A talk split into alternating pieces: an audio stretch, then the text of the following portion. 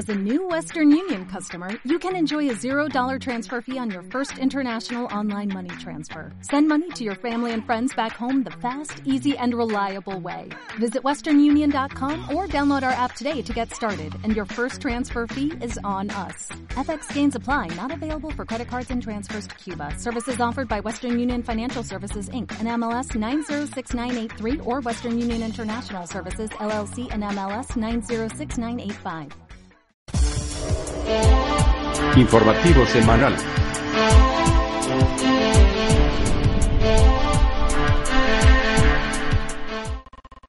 Bienvenidos al informativo de Magnífica TV, dedicado a ofrecer las noticias más relevantes de la Iglesia. Hoy es miércoles 7 de febrero de 2018 y estos son nuestros titulares.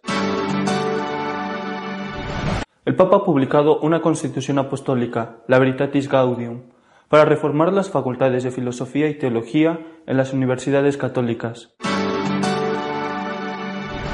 El diálogo del Vaticano con el gobierno chino sigue siendo noticia. Tras las acusaciones del cardenal Zen de que se estaría vendiendo a la Iglesia fiel, ha venido la respuesta de la Santa Sede. El Papa ha mandado un obispo a Chile para que investigue sobre las acusaciones de cubrimiento de casos de pederastia a Monseñor Ramos. Los obispos alemanes han decidido volver a permitir que en los centros católicos se den certificados que permiten el aborto. Esto se dejó de hacer por orden de San Juan Pablo II. Veritatis Gaudium es el nombre de la Constitución Apostólica con la que el Papa quiere reformar los estudios de filosofía y teología en las universidades católicas. El Papa Francisco busca la reforma de las universidades y facultades eclesiásticas mediante una nueva constitución apostólica titulada Veritatis Gaudium, que se presentó esta semana en el Vaticano. Firmado el 8 de diciembre de 2017, el documento, cuyo nombre en latín significa la alegría de la verdad, está orientado para el servicio de las universidades y facultades eclesiásticas, que ofrecen grados aprobados por el Vaticano para enseñar en seminarios o en universidades pontificias. La principal novedad del documento afecta a las características y objetivos de la BEPRO, la Agencia para la Evaluación y la Promoción de la Calidad, creada en septiembre de 2007 por el Papa Benedicto XVI y que ahora figura insertada en las nuevas normas. Al respecto, en el artículo 1 de las normas aplicativas para la ejecución de la Constitución dice las universidades y facultades eclesiásticas, además de las otras instituciones de educación superior, están por norma sujetas a la evaluación de la Agencia de la Santa Sede para la Evaluación y la Promoción de la Calidad de las universidades y facultades eclesiásticas. Otro de los puntos novedosos de esta nueva Constitución afecta a la educación a distancia, un servicio cada vez más demandado, la Congregación para la Educación Católica ha comenzado ya la preparación de una instrucción que contenga los criterios aplicables para la enseñanza a distancia. Las negociaciones del Vaticano con China no son fáciles. Si la semana pasada era noticia el grito de alarma del cardenal Zen, esta semana tenemos la respuesta de la Santa Sede. La oficina de prensa de la Santa Sede ha emitido un comunicado sobre las declaraciones del cardenal Zen, arzobispo emérito de Hong Kong, en las que afirmaba, tras haberse reunido con Francisco en el Vaticano, que en China la Santa Sede no estaría actuando tal y como querría el Papa. En sus declaraciones, el cardenal se preguntaba si ¿Acaso creo que el Vaticano está vendiendo la Iglesia católica en China? Sí, definitivamente van en la dirección que es obvia en todo lo que han hecho en los últimos meses y años. El comunicado de la Santa Sede asegura que el Papa está en permanente contacto con sus colaboradores, en particular con la Secretaría de Estado, en los asuntos de China y es informado por ellos fielmente y en detalle sobre el diálogo entre la Santa Sede y la República China, los cuales sigue con mucha atención. Por lo tanto, es sorprendente y lamentable que se afirme lo contrario por personas de la Iglesia, fomentando así la confusión y la controversia. Quizá para rebajar la tensión, el gobierno chino ha puesto en libertad a uno de los obispos de la Iglesia fiel a Roma, que tenía encarcelado desde mayo. Se trata de Monseñor Pedro Shao Zumín, obispo de Wenzhou. En estos meses, la policía lo ha presionado para que se adhiriera a la Asociación Patriótica, el organismo del partido cuyo proyecto es promover una iglesia independiente de la Santa Sede. Ante su negativa, los representantes de asuntos religiosos le pidieron firmar una hoja para suscribir las cuatro condiciones para recibir el reconocimiento del gobierno. Estas comprenden su apoyo al principio de una iglesia independiente, el sostén a la autonomía y a la autoordenación de los obispos, la concelebración con un obispo ilícito, no reconocido por el Vaticano, el sometimiento a los nuevos reglamentos religiosos que regirán a partir del próximo mes de febrero. Pero también, en este caso, Monseñor Sao se negó a firmar el documento. Tras la visita del Santo Padre a Chile, durante la cual defendió la inocencia de Monseñor Barros, acusado de encubrir casos de pederastia, el Papa ha decidido mandar un obispo a que investigue lo sucedido. La sala de prensa de la Santa Sede ha publicado un comunicado en el que informa del envío a Chile de un obispo para que investigue el caso de Monseñor Barros y su posible implicación en el encubrimiento de casos de pedrastia. Durante su reciente visita al país andino, el Papa Francisco levantó una gran polémica al responder una pregunta sobre el obispo Barros, al que acusaron de conocer y encubrir los abusos de su mentor, el sacerdote Caradimo, y al que el Papa ha defendido en varias ocasiones. El día que me traigan una prueba contra el obispo Barros, ahí voy a hablar. No una sola prueba en contra. Es todo calumnia. ¿Está claro? dijo el Papa. Rápidamente hubo una cascada de reacciones y de críticas de víctimas de abusos sexuales. El cardenal O'Malley llegó a asegurar que era comprensible el dolor que las palabras del Papa produjeron en las víctimas y lamentó que pudieran sugerir la idea de que si no puedes probar tus acusaciones, no serás creído. El Papa pidió posteriormente disculpas por hablar de pruebas en lugar de evidencias. En el comunicado de la Santa Sede emitido esta semana se habla de algunas informaciones recientes sobre el Monseñor Barros, lo que ha provocado que el Papa haya pedido a Charles Esticluna, arzobispo de Malta y experto en la investigación de casos de abuso sexual, que viaje a Santiago de Chile para escuchar a quienes han manifestado la voluntad de dar a conocer elementos que poseen. Siempre relacionado con Chile, se ha sabido esta semana del caso de un jesuita del colegio que la compañía tiene en Santiago, que se dedicaba a fotografiar a niños desnudos. Le acusan a él y al superior de la comunidad por encubrimiento. Los centros católicos alemanes especializados en ayudar a la mujer embarazada podrán volver a emitir certificados que permitan el aborto, lo cual fue prohibido por orden de San Juan Pablo II. La Conferencia Episcopal Alemana ha decidido colaborar con la organización Domum Vitae, la cual, aunque aconseja no abortar a las mujeres, finalmente expide los certificados legales requeridos para que aborten. Hace 20 años que los obispos alemanes mantuvieron una discusión con el Vaticano por dar su apoyo a esta organización.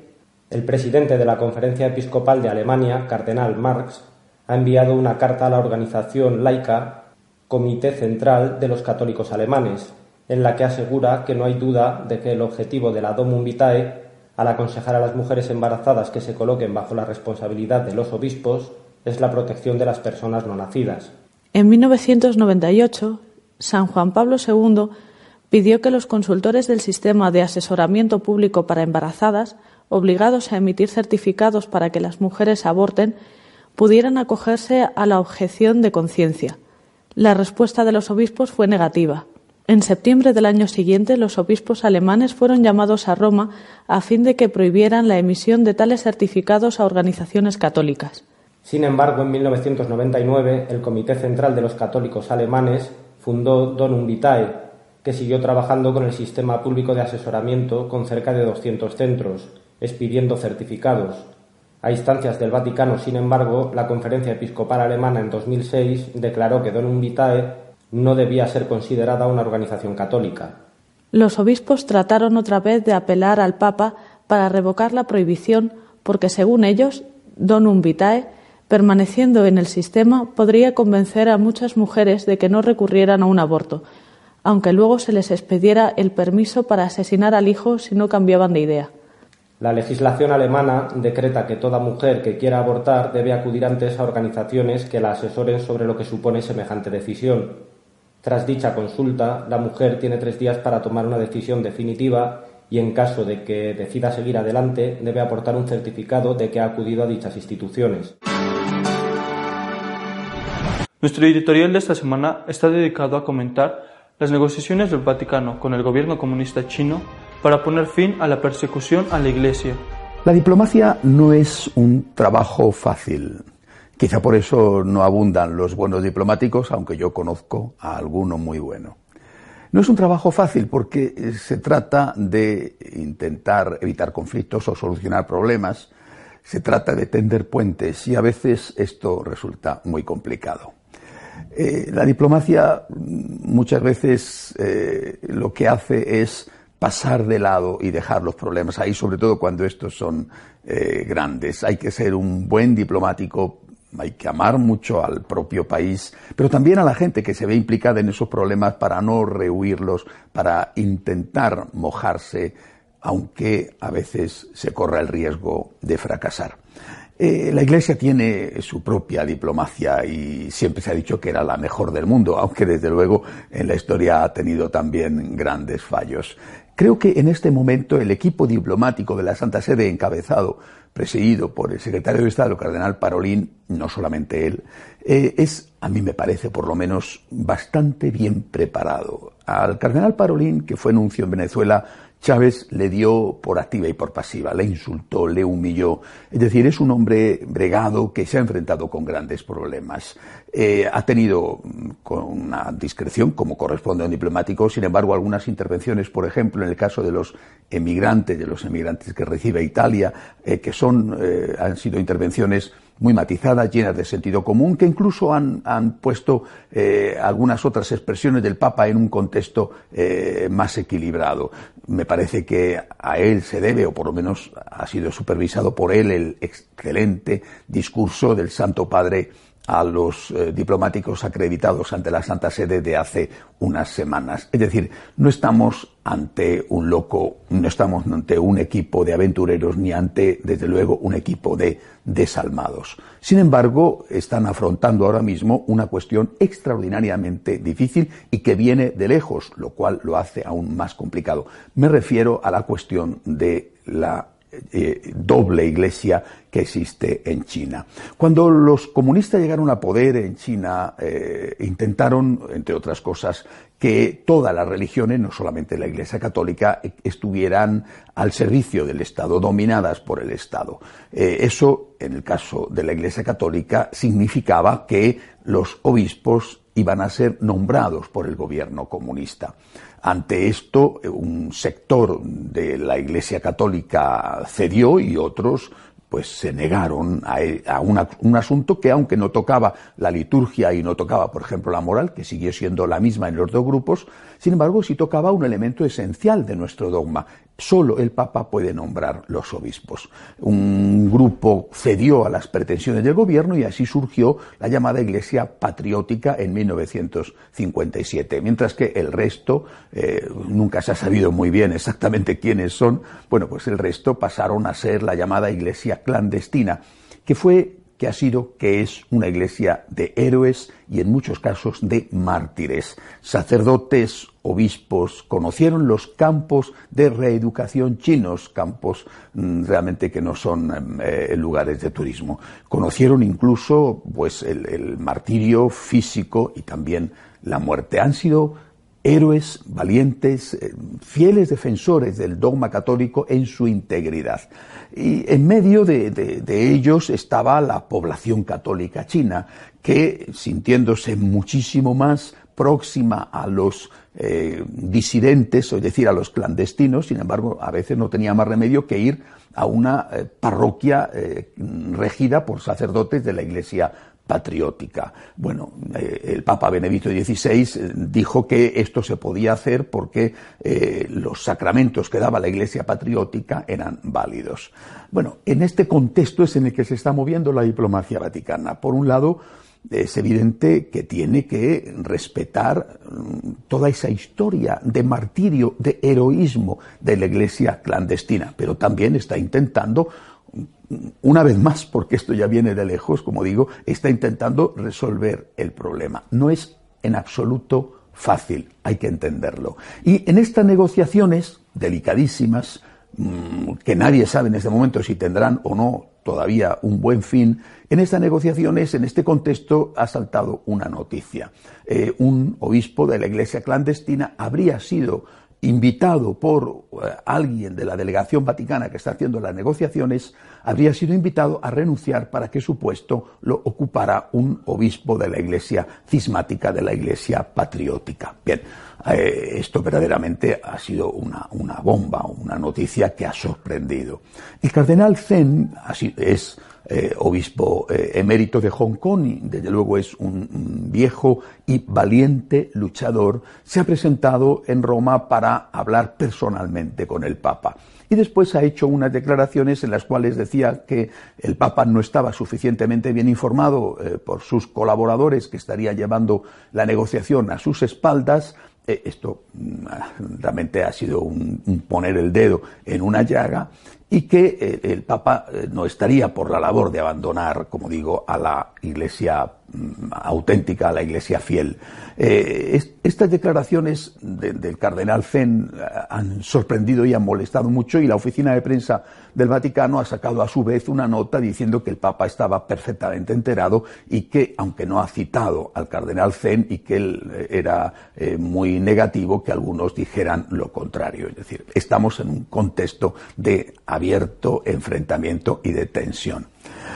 Eh, yo creo que en este momento, como digo, nadie sabe qué va a pasar. Eh, pueden tener éxito las negociaciones, pueden fracasar, otras veces han fracasado. Si tienen éxito, nadie sabe cuál va a ser la fórmula.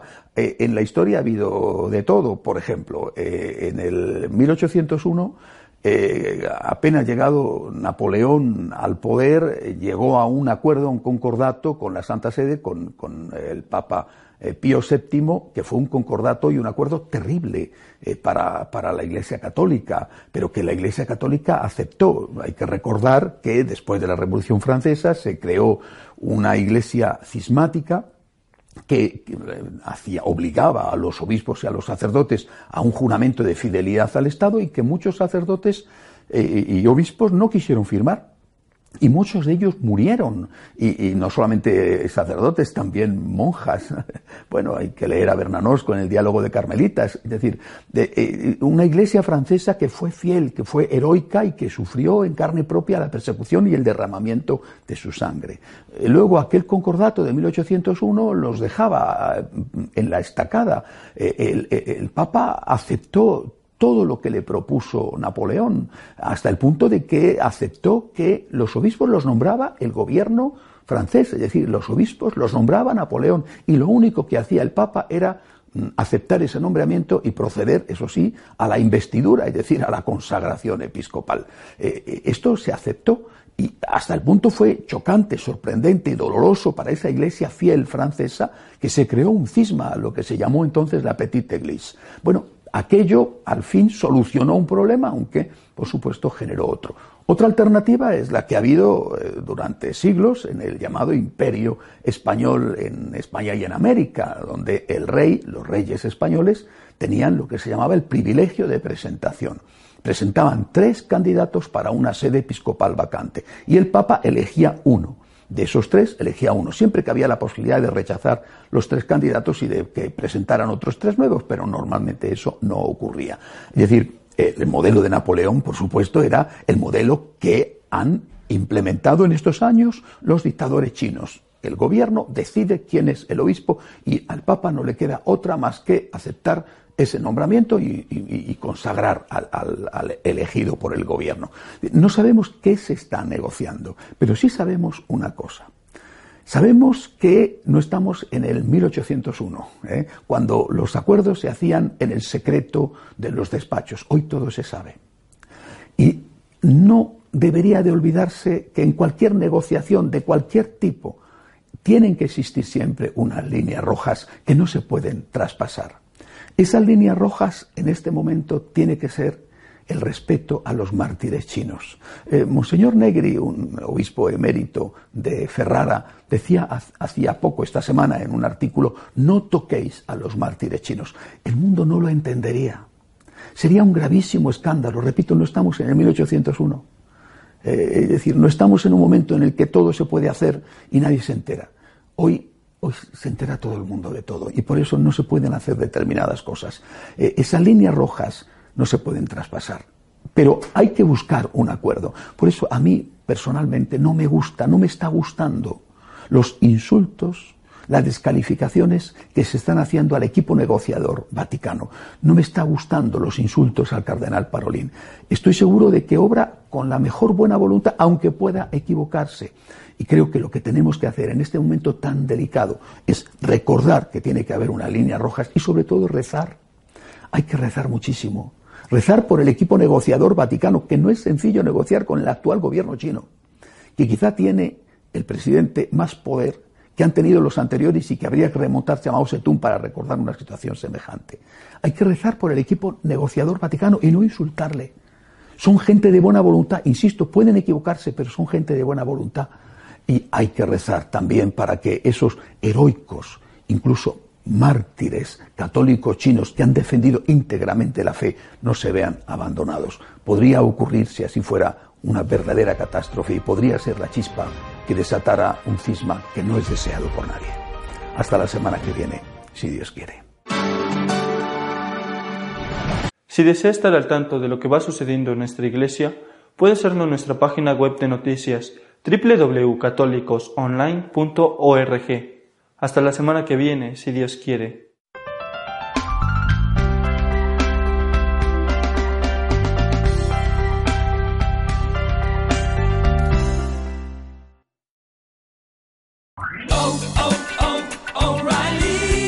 ¿Necesitas ayuda? En O'Reilly Auto Parts te ayudamos. ¿Necesitas algún consejo? Te aconsejamos. Nuestros profesionales en autopartes están siempre disponibles para ayudarte a encontrar lo que necesites. Excelente servicio al cliente es solo una de las ventajas que ofrece O'Reilly Auto Parts. Los profesionales en autopartes. Oh, oh, oh, O'Reilly Auto Parts.